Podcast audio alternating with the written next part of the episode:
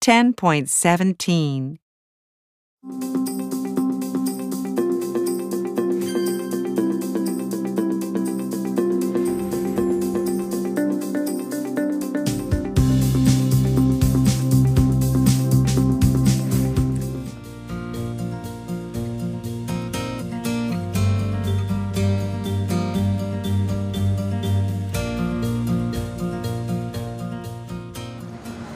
Wow, this is so exciting.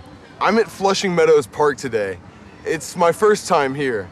This area of New York City is famous for its big tennis stadium. My colleague Simon loves tennis. I'm sending him a photo and a message.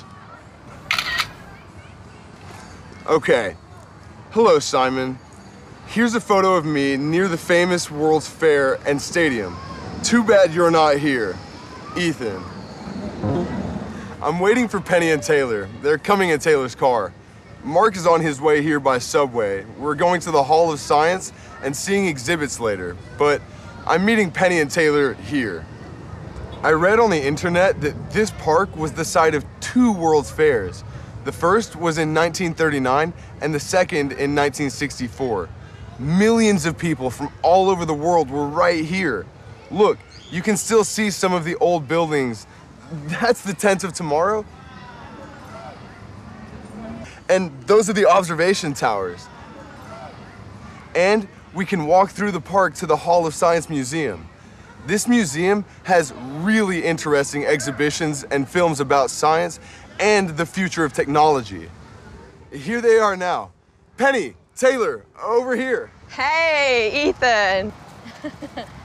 Wow, I never knew this park was here. Taylor doesn't like to leave Manhattan. Funny. So what time does the Hall of Science open? It opens at 10 a.m. What is there to do if it rains? Well, we can stay inside and look at exhibits all day. Okay, sounds good. When does it close? 6 p.m. Okay, great. So what are we doing now? We're meeting our friend Mark from Learning Curve at the information desk in half an hour. And are we going to the exhibitions after that? Yes, there are a lot of exhibits.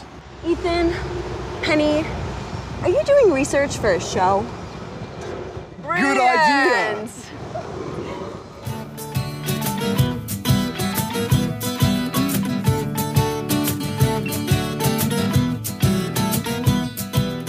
Hey, Penny. Ethan. Mark, this is Taylor, my flatmate, um, roommate. Hey, we met once. Ah, nice to see you again, Taylor. So, what are we doing? Mark, you and I are buying the tickets and getting all the information about the Hall of Science. Great. Okay, Taylor, let's wait here.